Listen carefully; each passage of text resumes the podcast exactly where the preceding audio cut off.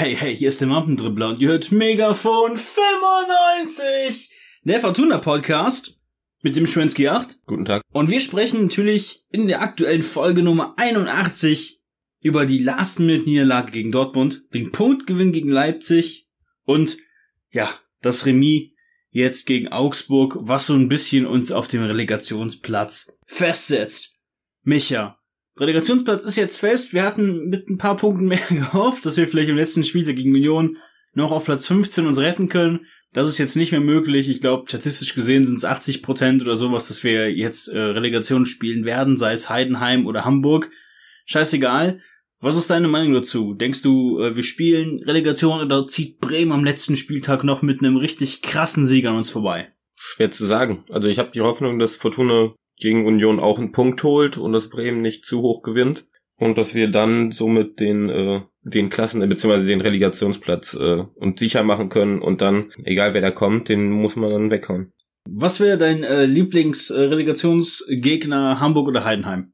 Und eigentlich lieber Heidenheim, weil Heidenheim halt eigentlich der schlechtere Gegner ist. Ja, ich würde halt sagen Hamburg.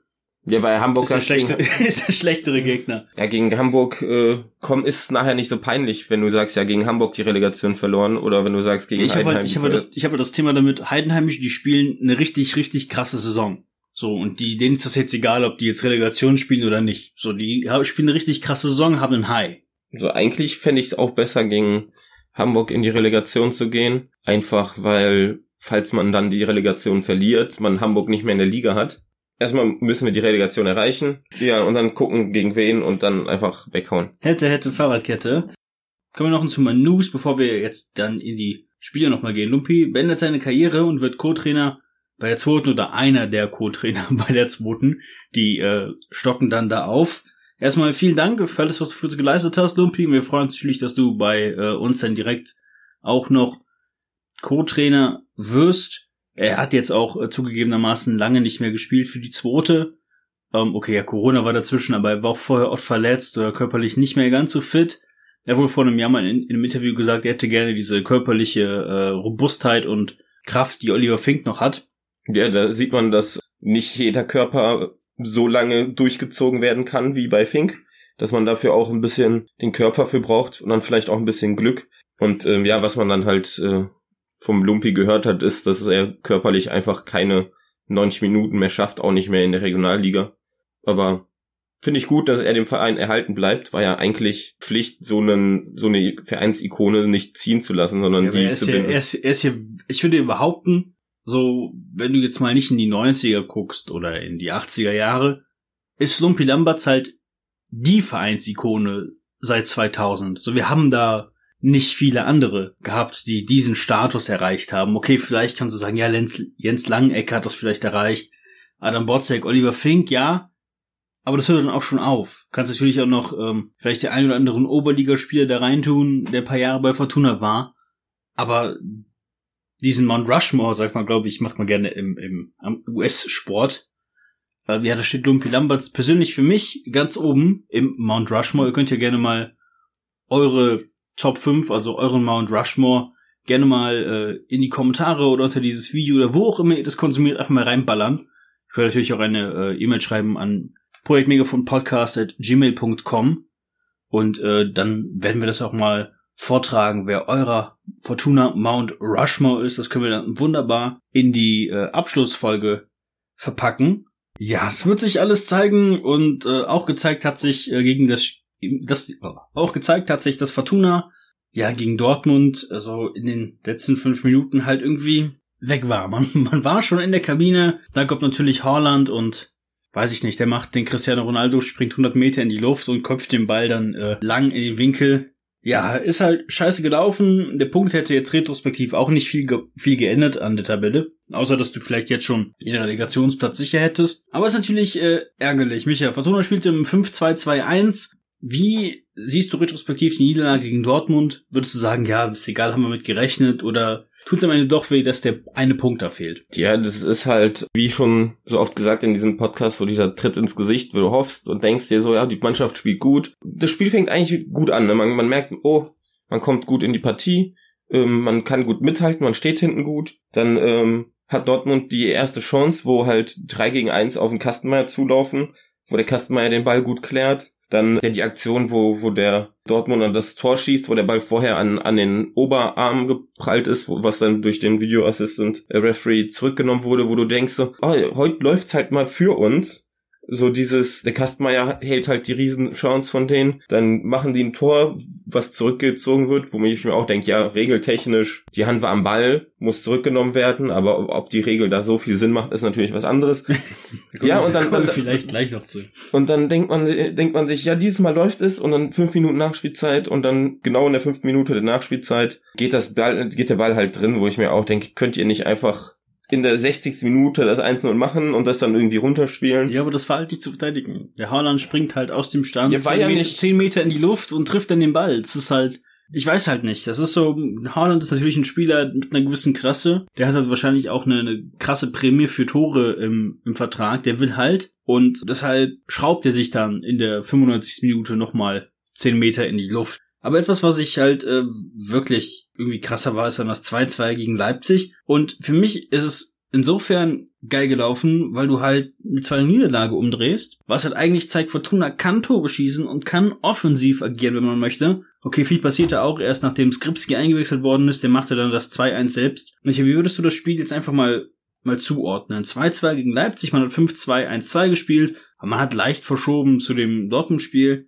Aber grundsätzlich war dieser Wille für die drei Punkte auch schon wieder zu sehen, aber an der Qualität scheint es einfach zu hapern. Ja, also gegen, gegen Leipzig ist das natürlich, da scheitert das natürlich an der Qualität. Aber war halt auch ärgerlich. Das war so ein Spiel, man hält eigentlich gut mit gegen Leipzig, man lässt wenig zu. In der 60. Minute haut der Kampel dann den Schuss aus 25 Metern raus und setzt den Ball in den Winkel. Ähm, ja, wo du dir auch denkst, ja, fuck, ne? Ja, und natürlich kommt dann direkt drei Minuten später das 2-0 ja, wo man dann halt auch gemerkt hat, wo dass der Röster dann dachte, oh shit, schnell äh, Ruhe in, ins Spiel bringen, damit da jetzt nicht, damit das kein 5-0 wird oder so. Und dann hat er auch in der, als Antwort auf das 2-0 sozusagen in der 66. Minute direkt drei defensive Wechsel gemacht. Also so praktisch, okay, wir mauern uns jetzt das 2-0, damit wir nicht die Tordifferenz komplett verkacken. Und dann kamen halt Sobotka für Berisha, Karaman für Hennings und Zimmermann für Zimmer ja, einfach mal, sage ich mal, Defensivwechsel, um dann nochmal Sicherheit und Ruhe ins Spiel zu bringen, um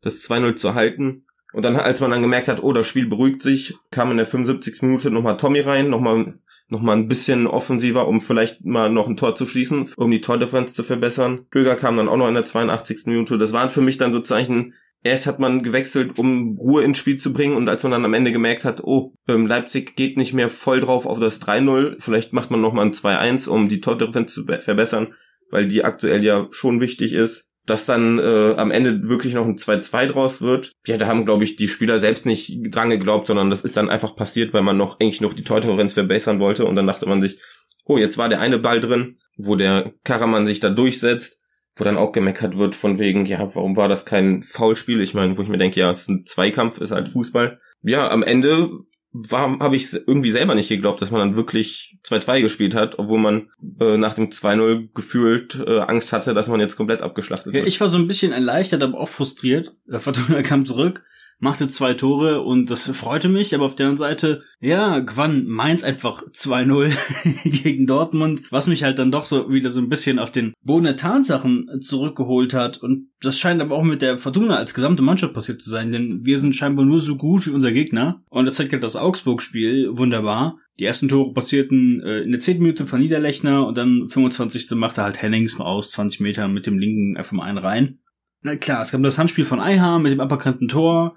Ja, aber irgendwie war es das auch. Also da war jetzt nicht eine Szene bei, wo du sagst, oh komm, boah.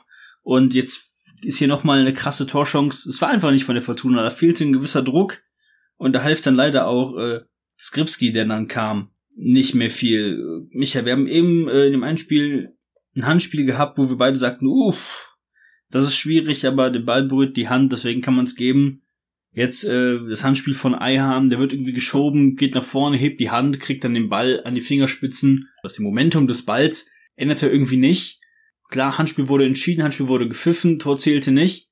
Aber war es denn für dich wirklich ein krasses Handspiel, wo man sagen musste, das muss man pfeifen? Oder ist es halt einfach die, die Regel, die halt mal ausgelegt worden ist, wie sie eigentlich ist? ist halt ein Handspiel. So, wo ich mir auch denke, was macht der Eihan da? Weißt du, der, der versucht einen Elfmeter zu provozieren, um den Schiri zu signalisieren, ey Schiri, ich wurde geschubst und versucht da theatralisch zu fallen und kriegt dann unglücklich den Ball an die Hand. Und dann denke ich mir, du war Trottel, weißt du, so. Äh, und, ja, ja ist, ist halt ne, hat halt hat halt Eihan in dem Moment verkackt. Ja, bisher nicht das erste Mal äh, in, in den letzten Wochen, dass er verkackt. Also der fällt ja in den letzten drei, vier Spielen äh, regelmäßig mit so, mit so Zeugs auf. Irgendwie wirft es auf ihn so ein bisschen als, als Mensch ein bisschen ein schlechtes Licht. Ja, das ist halt der Eihahn, den wir halt kennen von da, als er zu uns kam, als er halt für jeden Scheiß eine gelbe Karte sich abgeholt hat. Ach ja, der, Gegens der Gegenspieler niedergerasselt hat. Ja, und also das ist halt, sag, sag ich mal so, man merkt Eihahn an, dass er in aktuell, in der aktuellen Lage einfach schwache Nerven hat. So, und ähm, er ist immer noch einer der besten Spieler im Kader, würde ich behaupten. Aber man merkt es ihm halt an, dass er auch jetzt versucht, so mit je, mit allen Mitteln irgendwie noch den Klassenerhalt zu schaffen. Verständlich. Ist ja eigentlich auch äh, richtig, dass man so Spieler hat, aber das ist so, der Eihan hatte, hat sich halt in den letzten zwei Jahren, hat er sich so eine Coolness angeeignet, dass er halt so ein Kinderkram, sage ich mal, nicht mehr gemacht hat. So mit gelbe Karte kriegen wegen Meckern und weiter meckern und dann innerhalb von 30 Sekunden gelb-rot zu kriegen, war halt früher eigentlich normal für einen Eihan, so dass er sich gelbe Karten für irgendwelche Kindergartengeschichten, sage ich mal, eingeholt hat.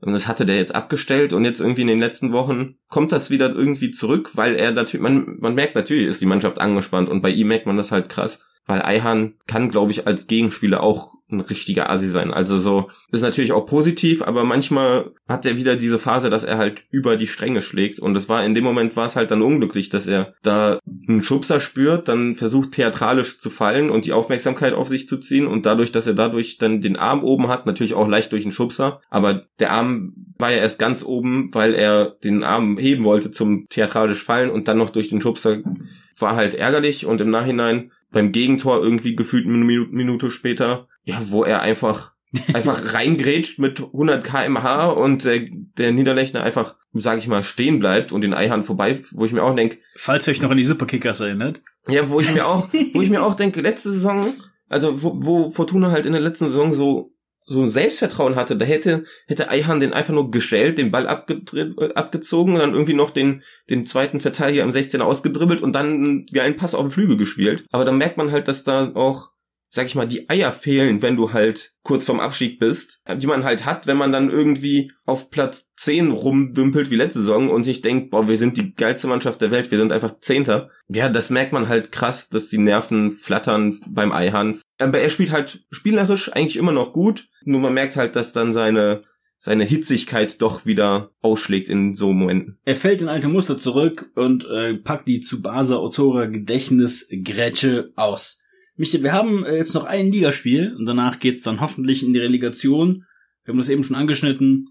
Letztes Ligaspiel ist natürlich gegen Union. Und was ist so dein Tipp? Fortuna Sieg, Fortuna Unentschieden, vielleicht doch eine Niederlage und Bremen gewinnt 4-0 und dann steigen wir doch direkt ab oder was ist so dein, dein Feeling, dein Mut? Ich habe das Gefühl, ob wir absteigen oder nicht, hängt ganz von allein von Bremen ab. Weil ich glaube, wir werden maximal einen Unentschieden holen gegen das Union. Das würde erreichen außer halt Bremen gewinnt 4-0, dann wird's halt nicht mehr reichen. Außer Bremen äh, gewinnt 4-0 und Fortuna spielt 4-4, dann wären wir Punkt und Tor gleich und dann wird der direkte Vergleich zählen und dann wäre Fortuna wieder 16. Aber ja, also ich sag mal so, eigentlich müssen wir auf, auf Köln hoffen, und ähm, ja, wenn du auf Köln hoffen musst, ist halt wie wenn du auf Dortmund hoffen musst, dann bist du halt verloren.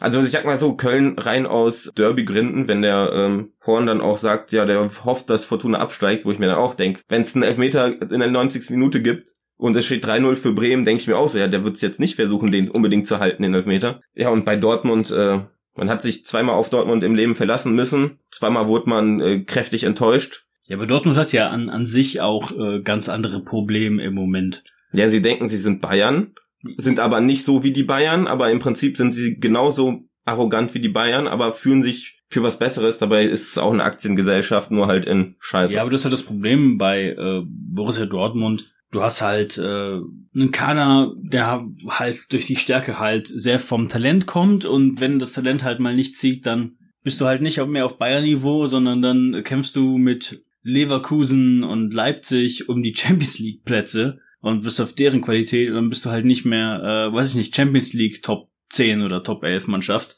Naja, sprechen wir nicht über die Champions League.